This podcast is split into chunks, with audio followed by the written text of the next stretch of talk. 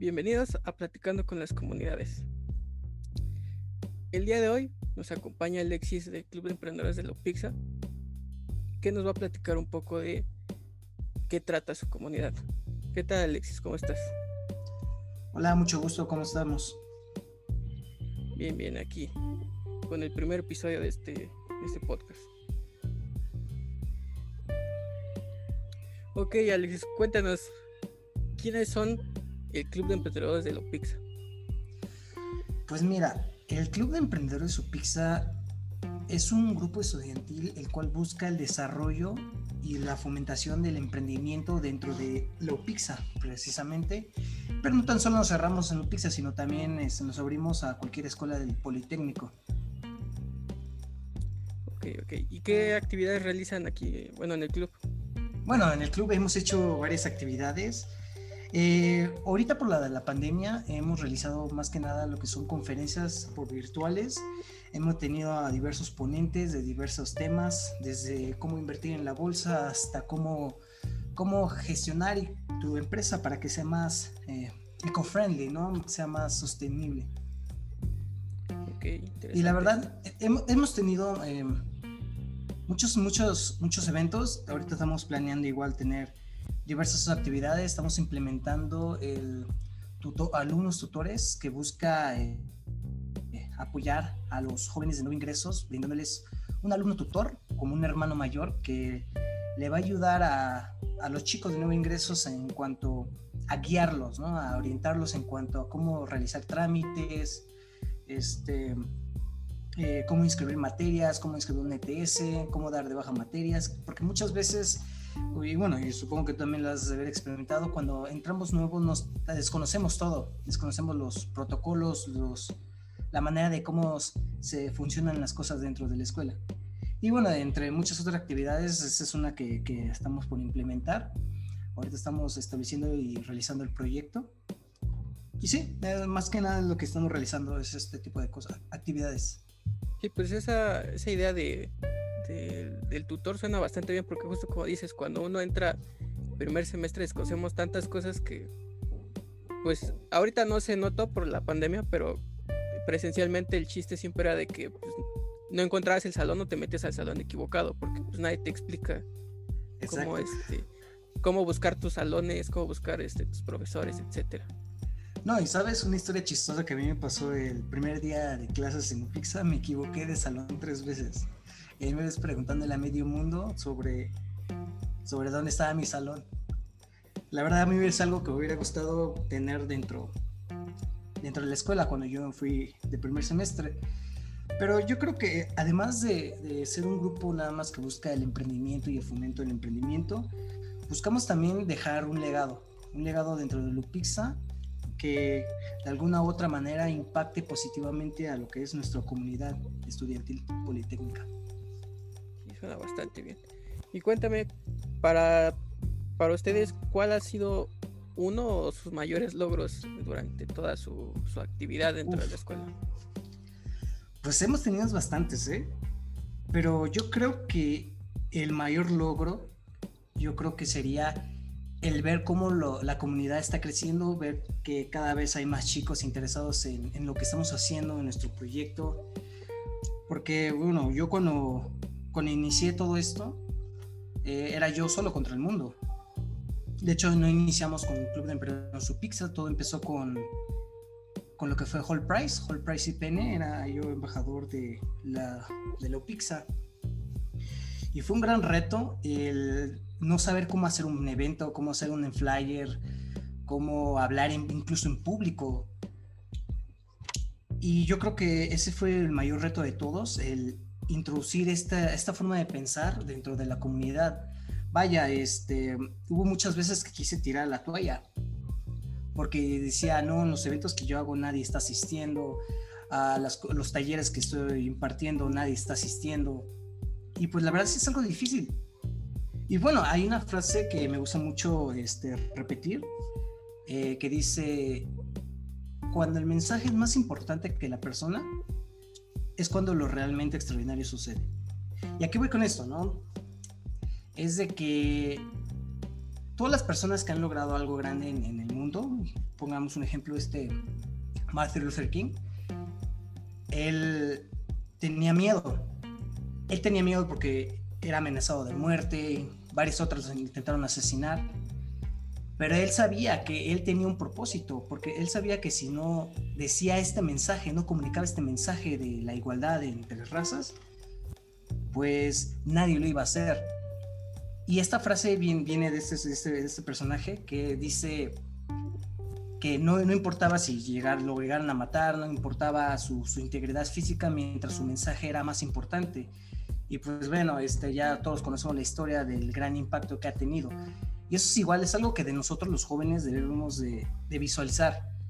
Muchas veces nosotros vemos las cosas que están mal, pero no tenemos ese valor de hacer algo por ello, por pena, por el que dirán, porque tal vez no te sientes capacitado. Y yo creo que, que eso es, eh, es, el mayor logro que, que hemos logrado, es romper ese, ese paradigma de no, no soy bueno haciendo esto, no, no sé hacer esto, nunca he logrado, nunca he hecho esto.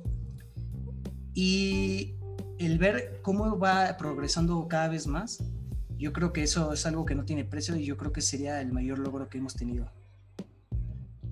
Sí, pues este, bueno, no sé si nos puede decir más o menos desde qué año empezó esta actividad de que comentabas justamente empezó con Hulse Price y después se convirtió en el club de emprendedores, pero más o menos cuándo empezaste?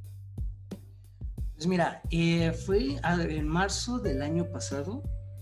Fue una historia interesante porque yo iba caminando por, por graduados y vi que había una, una conferencia en el auditorio de graduados.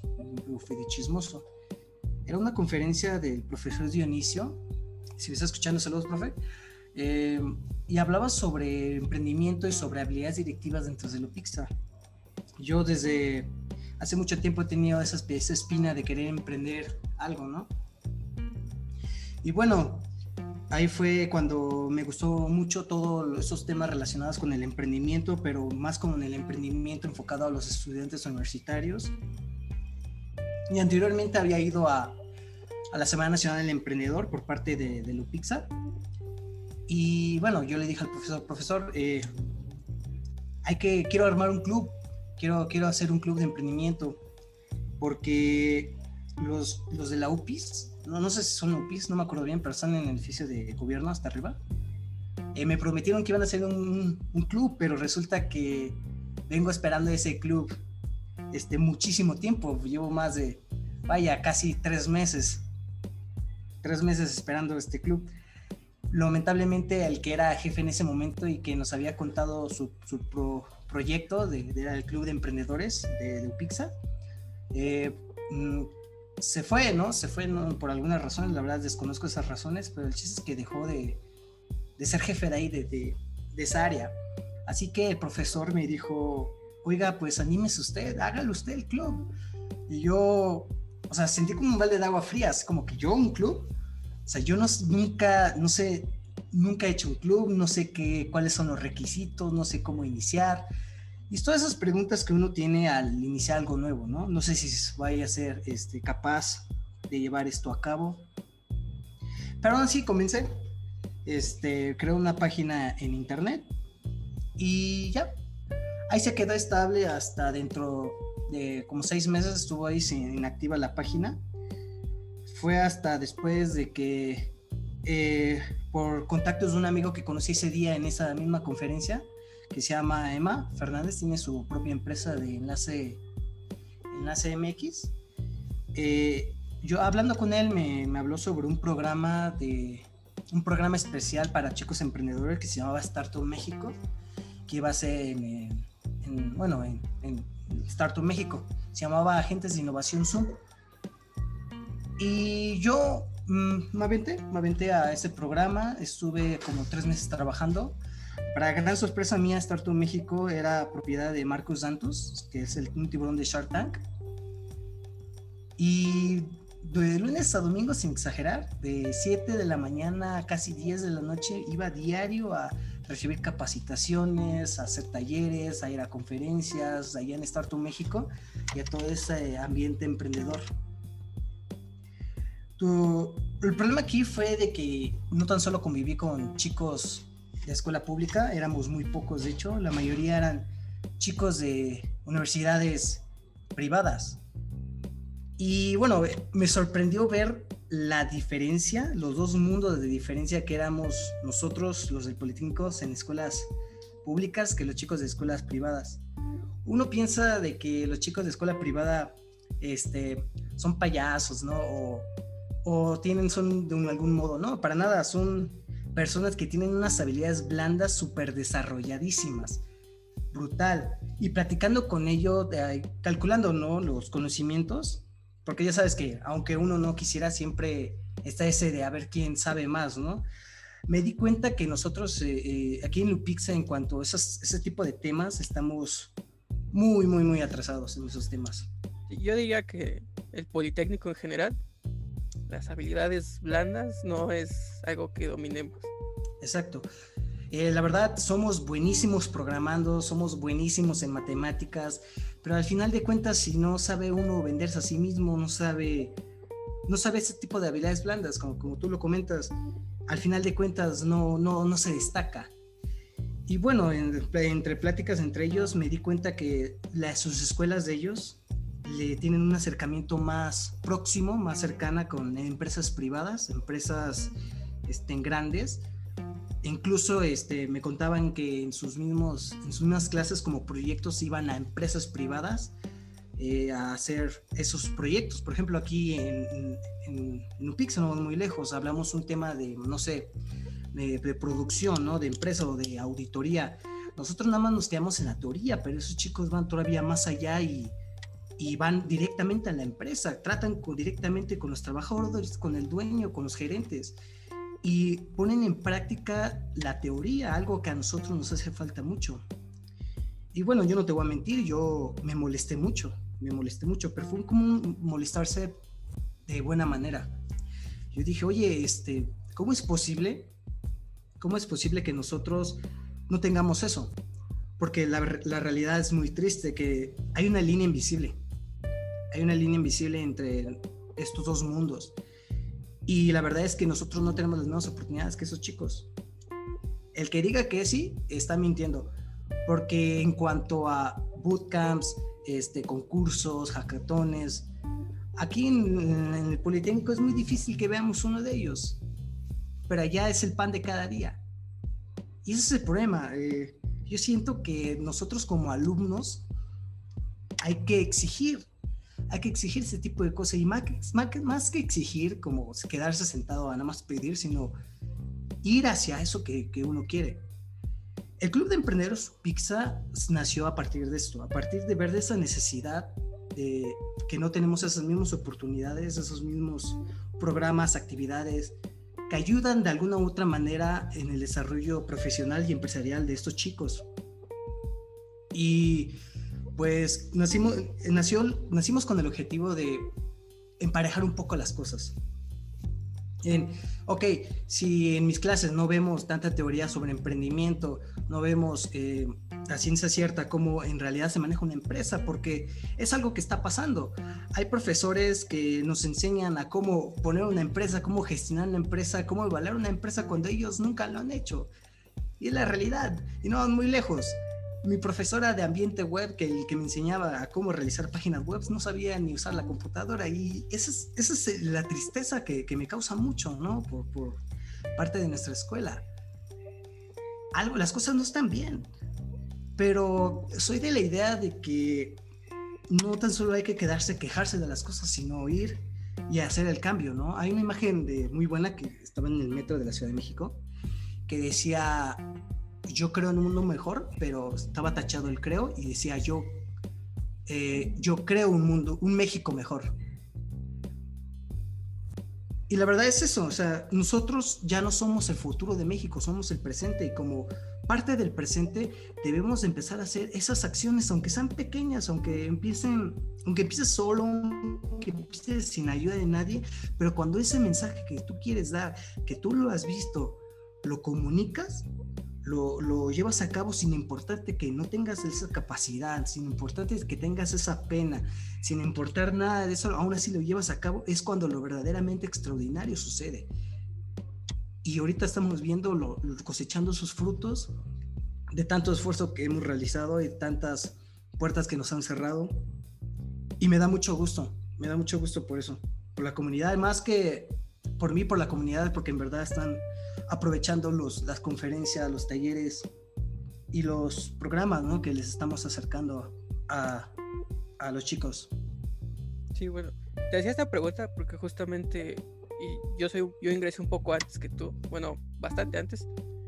Y a, mí justamente me tocó esa época de picar, o sea, a ti tocó picar piedra, pero la generación que yo estuve con las comunidades que también son de esa época, nos tocó esa parte donde antes, si tú querías hacer justamente un evento, necesitabas forzosamente de un profesor que te representara, porque no había, este, no se permitía que los alumnos eh, fuéramos los organizadores directos y los que estuviéramos coordinándonos con, con las áreas, con difusión cultural, con este con electivas, etcétera. Y pues es bastante grato ver que con el tiempo, pues, eh, justamente como dices, ya no nada más eh, eh, nos, debemos de quedar con el, pues no me parece esto, nada más me voy a quejar aquí en mi espacio, con mi grupo, y, dejo que continúe, sino hay que hacer algo, hay que hay que eh, intentar cambiar la situación y pues con lo que nos cuentas del Club de Emprendedores, pues es justamente un gran ejemplo de cómo cambiar las cosas y que al principio siempre va a ser eh, picar piedra porque pues no hay un no hay una guía mágica que te explique ah en estos pasos tienes que seguir para que para que funcione y creo que también me llegó a pasar en alguna ocasión con, con esa situación que comentas que al inicio no, no asistían personas igual cuando yo empecé a organizar eventos, igual pasaba lo mismo, o sea, llegaban uno o dos. Eh, para los que no sepan, yo soy el que hace eh, uno de los cine debates que existen. Ahora ya existen como cinco este, cine debates, pero antes nada más habíamos dos. Eh, y justamente nada más llegaban uno o dos. Y pues sí, entiendo esa parte que te da el bajón de, pues, ¿para qué hago esto si no, si no, este, si no están viniendo? Hasta que un compañero que conozco que se llama este, Joseph, me dijo algo que creo que es bastante eh, importante, que era la historia de un conferencista, justamente, que llega un conferencista, pero se equivocó de auditorio. Entonces en el auditorio que llega, pues está vacío, nada más hay un chico eh, eh, hasta enfrente de la fila, mientras el auditorio que sí era estaba repleto. Entonces, que el conferencista llega, ve a una sola persona, no le importa y él da su conferencia como si el auditorio estuviera lleno. Y ya casi una hora después de que empezó la conferencia, llega alguien del staff del otro auditorio y le dice, oiga, es que este no es auditorio, es en el otro. Y ya se va hacia el otro auditorio, termina, da la otra conferencia, bueno, da la misma conferencia, pero otra vez. Y al final se le acerca alguien y pregunta, oiga, si en el otro auditorio nada más había una persona, ¿por qué dio la conferencia? ¿Por qué no simplemente canceló y se fue? Y la respuesta del conferencista es fue que con que él le importaba que no le importaba la cantidad de personas que hubiera, sino le importaba que con uno que le cambiara la forma de pensar, con uno que le cambiara este, la visión del mundo, para él era suficiente. Y que debería darle la misma atención a una sola persona que si estaban las 400 personas. Y pues cuando me explicó esa, o cuando me dio esa, esa historia, pues sí cambia la perspectiva porque es, ok, sí vienen dos, tres, pero pues tengo que dar mi mejor empeño para que esos dos, tres lleven la mejor experiencia. Y bien o mal, si se llevan una buena experiencia, van a ir a compartirlo con otros y van a empezar a jalar personas. Que pues creo que en las, en las diferentes comunidades es lo que ha ido pasando. Al inicio es eh, mucho trabajo, ya después ya no te das abasto de qué, pone, qué, ponerle a hacer a tanta gente que, llega este, a tus actividades. Wow, totalmente de acuerdo. Estoy totalmente de acuerdo. Y muchas veces eh, dentro de la misma comunidad no, no ven el esfuerzo que está detrás de una conferencia, de una plática. Me pasó en lo que fue Hall Price, que fue un ponente que se llamaba su ponencia Inteligencia Emocional para Emprendedores eh, ya aquí habíamos tenido ya un, más, un impacto mayor, ya había más personas entrando a nuestras conferencias, pero más que nada porque dábamos selectivas, ¿no? Y Y de hecho... Aquí la clave es ofrecer electivas, es el gancho. Ese es el problema también, ahorita te cuento por qué. Eh, bueno, yo para mis eventos me iba a salón tras salón, iba, pegaba, yo sacaba de mi propio dinero eh, para imprimir, para imprimir este, en las hojas los folletos y los pegaba dentro de la escuela, en, en los salones, en los, los, pasillos. Y bueno, al final de cuentas, eh, eso es todo un esfuerzo que está detrás de, una conferencia, ¿no? El preocuparse si van a llegar personas, si está bien gestionado, si está todo, eh, toda la logística bien, si el ponente no le falta nada. Al final de cuentas, eh, la, la, conferencia, no, no fueron muchas personas esta vez, fueron como, si son 10, si fueron 10, fueron muchos. El problema de que cuando tú solo llegas y ofreces selectivas, las personas solo van por las selectivas. Y algo que, que vi y que nunca se me va a olvidar es ver cómo el ponente estaba hablando y hasta enfrente, hasta enfrente había un chico con una chica durmiéndose, durmiéndose en la ponencia neta, eh, me dio muchísima pena ver cómo a escasos dos metros estaba el ponente hablando y de repente volteé a ver al chico que hasta estaba roncando y dije, no, esto no puede ser así. Esto no puede ser así, estamos muy, estamos muy mal. Eh, al final de cuentas, eh, yo creo que si uno entra a una conferencia, uno tiene que valorar el esfuerzo de los compañeros que la están organizando y del ponente que, para si para bien o para mal, dio un poquito de su tiempo, de su valioso tiempo, para platicarnos y compartirnos sus ideas. Y que nosotros eh, eh, nada más lleguemos y nos dormamos en la conferencia, sí es una falta de respeto gravísima. Por eso aquí incluyen primero su pizza. Por el momento no, no hemos estado liberando electivas porque nosotros nos queremos llenar de personas que en verdad les interese nuestro movimiento, nuestro club, nuestra filosofía. Ya después eh, vamos a empezar a integrar lo que son las selectivas, porque si solo, si tú como comunidad piensas eh, armar una comunidad para los que nos estén escuchando, si tú empiezas como dando electivas, las personas solo van a ir por electivas. Así que mi recomendación es de que primero empiecen con algo que es genuino, hagan algo genuino para atraer a esas personas genuinas. Sí, como comentas, justamente pues decía, lamentablemente para tener gran audiencia en alguna actividad necesitas poner en grande que, que das selectivas y ya después viene la, eh, en pequeño y justamente lo que comentas, a mí también me ha pasado este eh, recuerdo que una vez trajimos a, a, uno de los sobrevivientes del 68 que dieron una plática llegaron como, eh, como 10, 15 yo creo también. Y si era pues ver que de repente uno que estaba durmiendo lo estaba en el teléfono. Antes eh, poníamos una lista en la entrada y muchas veces nos aplicaron a de ponían su nombre y se iban. Mm. O nos decían, no, ahorita vengo. Y ya cuando terminaba la conferencia, pues nunca regresaron. Entonces tuvimos que justamente ir como improvisando, bueno, no improvisando, sino mejorando este, eh, cómo pasábamos la asistencia, qué requisitos pedíamos, ¿no? O sea, ok, saben que al inicio no hay registro. Si te interesa, entras y ya al final, los que se quedaron hasta el final, ahora sí, pasamos este, la lista para que se registren. Y, y luego el problema es de que, pues, eh, algunas personas como yo tenemos una letra horrible, entonces no se entendía y estar descifrando, ver qué, este, cómo se llama para poderle pasar la base de datos a electivas, etcétera. Entonces, yo también comparto esa idea, ¿no? O sea, si, no solo como los organizadores, sino también las personas que asisten a, alguna actividad, pues realmente asistir primero por gusto y ya las selectivas es como un plus. Es como, ok, estuve en esta actividad que me gustó, me dejó esto, y aparte me dio electivas para este, este requisito que, nos pide la escuela.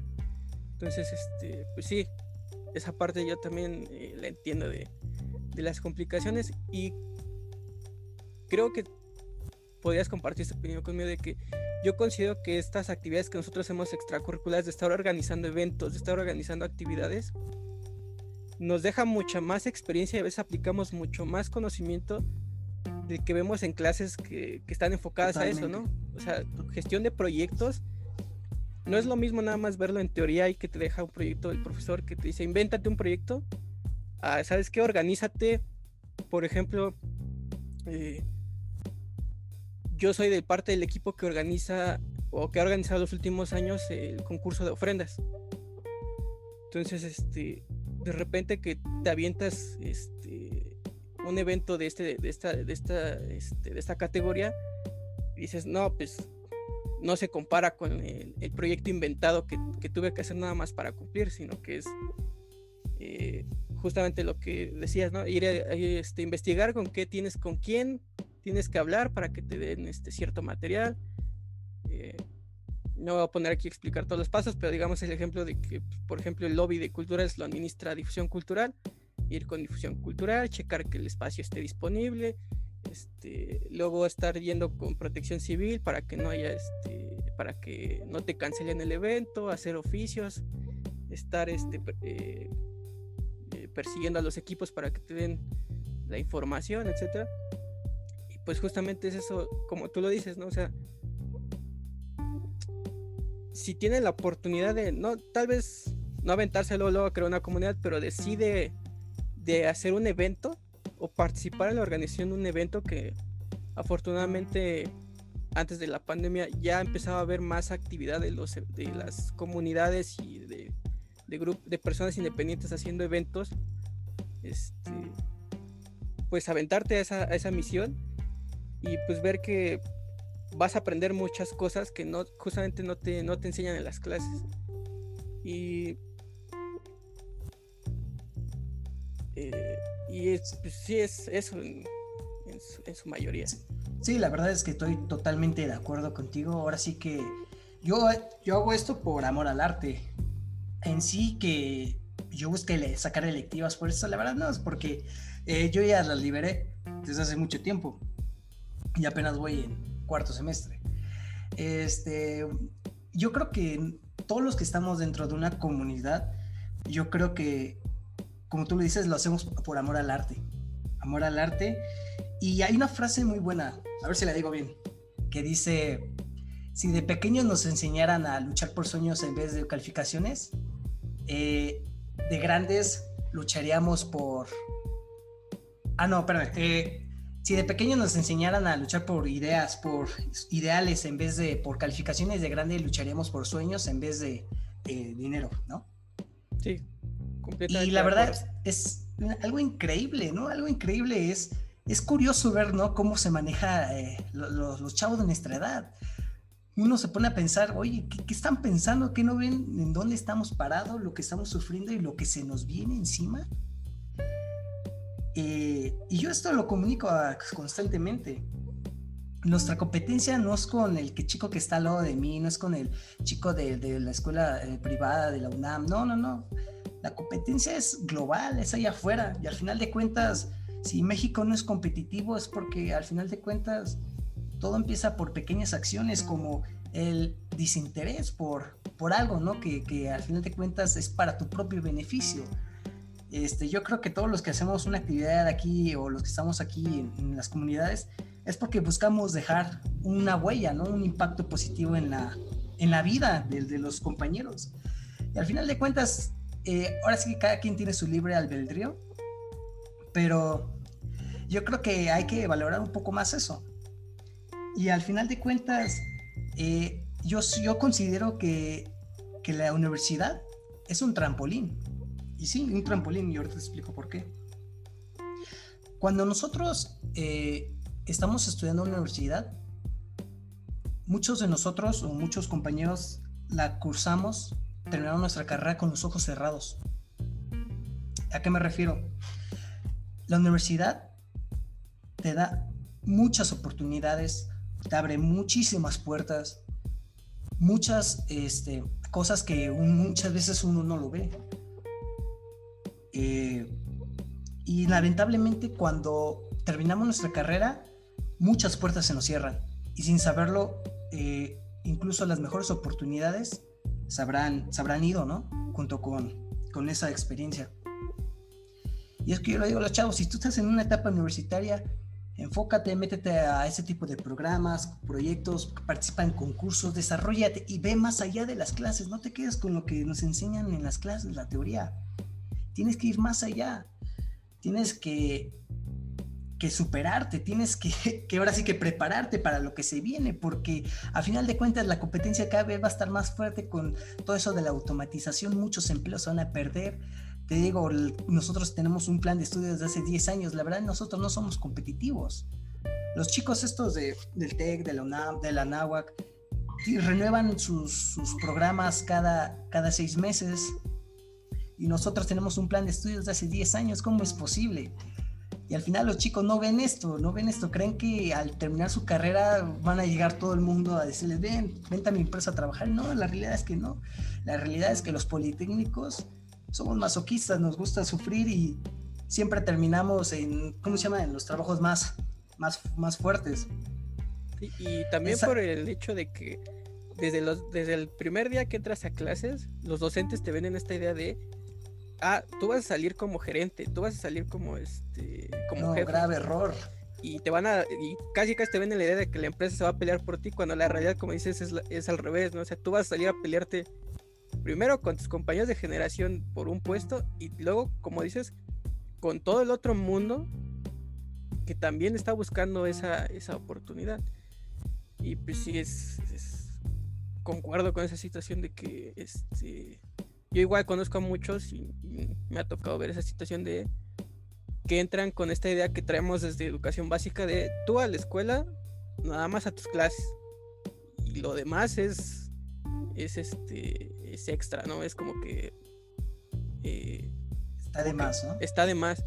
Y justamente eh, hace como dos años, no recuerdo si fue hace dos años o un año, que los compañeros de Red MX trajeron a, Aaron Benítez, que dio justamente una plática y les decía eso a los poquitos que asistieron, porque a pesar de, una, de ser Aaron Benítez una persona que, que yo desconocía, pero que después que investigué tiene bastante este, relevancia, fueron muy pocas personas, incluso su manager ya nos estaba regañando ahí porque no había tantas personas, pero pues eh, no, no, puedo obligarlos. No, puedo obligarlos a, que entren, ¿no? Y le decía eso, les decía eso de que eh, él valoraba mucho a las personas que habían organizado porque pues es un esfuerzo extra, es como de salirte de tu zona de confort y hacer algo que, que desconoces y que pues es completamente cierto, ¿no? O sea, eh, como lo dices, ¿no? Ahorita con, la, con lo que se viene que es la industria 4.0, eh, cada vez las habilidades blandas van este, tomando más relevancia. Sí, se vuelven más necesarias, más relevantes para los puestos, más allá de los conocimientos técnicos. No es como que sea una gran brecha, pero sí es como que, ok, sabes que yo, por ahí hay un documental en YouTube que creo se llama Mi empleo, mi futuro, que es este, de dos, dos episodios de 15 minutos que justamente explican eso, ¿no? Como lo que decías, ¿no? Va a haber muchos trabajos que van a desaparecer porque son trabajos que las máquinas pueden hacer más eficiente. Que de cierta manera los que somos de informática estamos un poquito como que eh, involucrados en esa parte de, de, quitar, eh, bueno, de ese proceso que va a ser de desaparecer empleos. Pero también te explican de que no solo van a desaparecer y que vamos a entrar en el caos y, este y que todo se, se va a ir al carajo, ¿no? Sino que te dicen, no, pero también se van a crear empleos con nuevas necesidades. Y si tú no tienes esas nuevas necesidades, como una de ellas son las habilidades blandas, esta, este, creo que por ahí en la página de comunidades tenemos, hice una infografía una vez justamente de la diferencia entre trabajo en equipo y trabajo en grupo. Y la realidad es que muchos nunca hemos tenido un verdadero trabajo en equipo porque no sabemos qué es. O sea, simplemente nos dicen ahí, trabajen en equipo y lo que nosotros entendemos a equipo es juntarnos N cantidad de personas. Y repartirnos los temas. Repartirnos los temas, así este, a conveniencia, y al final juntar todo, así como quede. Y pues la realidad es que trabajo en equipo no es eso. Y nadie, nadie nunca se ha detenido a, explicarnos eh, qué es el trabajo en equipo, cómo se hace el trabajo en equipo. Y creo que hay, hay, bueno, ahorita ya hay varias comunidades donde pues tienes la oportunidad de que te, van a enseñar eso, ¿no? Y como dices, creo que yo que conozco a varias comunidades, creo que la mayoría de las, de las personas que están en X comunidad y que llevan tiempo, justamente como dices, ya no lo hacen, no lo hacen por electivas. Desde el principio ni siquiera lo hicieron por electivas, sino por, por amor al arte y por ayudar a otros, porque pues Exacto. que es parte del concepto de comunidades, que es ayudémonos entre todos, no hay que ponernos el pie, ayudémonos y salgamos todos este, adelante. Pero bueno, para que esto no se vaya haciendo más largo, si alguien estuviera interesado en ingresar al Club de Emprendedores, ¿cómo pueden integrarse con ustedes? Ah, eso es algo muy sencillo. Tenemos ahorita una página en Facebook, también tenemos un Instagram que, que se llama Club de Emprendedores Su Pizza. Ahí en, mismo en la página tiene hay un botón de registrarse, ahí sin problemas eh, los llevará a un forms donde van a ingresar sus datos y al finalizar eh, les va a llegar un correo con un grupo de WhatsApp donde ahí les damos difusión a todos los eventos que hemos estado realizando, participando, incluso eh, no tan solo de nuestros eventos, sino compartimos los eventos de, de otras escuelas, de, otros, de otras comunidades. Ahora sí que ahí es un punto principal de difusión bastante sencillo. Ok, entonces nada más es entrar a la página de Facebook y ahí viene el registro. Pero pues dinos cuál es el usuario, cómo puede encontrar sus redes sociales. ¿Los míos? los tuyos, la, la comunidad, los que quieres compartir. Ah, bueno, en mis redes sociales me pueden encontrar como Alex-Dashter MA. Eh, y bueno, en las páginas de Facebook está eh, como Club de Emprendedores Su Pizza. La verdad, si teclean Club de Emprendedores Su Pizza, ahí les aparece en Facebook bastante sencillo para cualquiera que esté interesado. Te agradezco el tiempo que nos apoyaste con muchísimas gracias por invitarme. Y espero que, bueno, la idea es que ahorita, para dar un poco de contexto, eh, la primera temporada va a ser como presentando a cada una de las comunidades que conocemos. Y a partir de la segunda temporada, pues va a ser un. Va a haber así que varias. Este, varias ocasiones que vamos a invitar a cada comunidad, pues para que nos vayan compartiendo, pues como actualizaciones de qué están haciendo. Y, qué proyectos tienen en mente. Así que esta no es la, no es la única vez que van a escuchar del Club de Emprendedores, sino que probablemente en la segunda temporada los volvamos a tener aquí. Bueno, muchísimas gracias por la invitación y por supuesto este, tú vuelves a invitar y yo con mucho gusto vengo nuevamente. Y muchas gracias a los chicos que nos estuvieron escuchando. Eh, dice mucho el que hayan llegado hasta aquí del podcast, porque no todas las personas este, llegarían hasta acá ustedes tienen madera de personas que buscan hacer un cambio. Que son perseverantes como nosotros también. Exacto. Bueno, entonces nos, nos despedimos por esta ocasión. Estaremos viendo en el siguiente episodio. Hasta luego.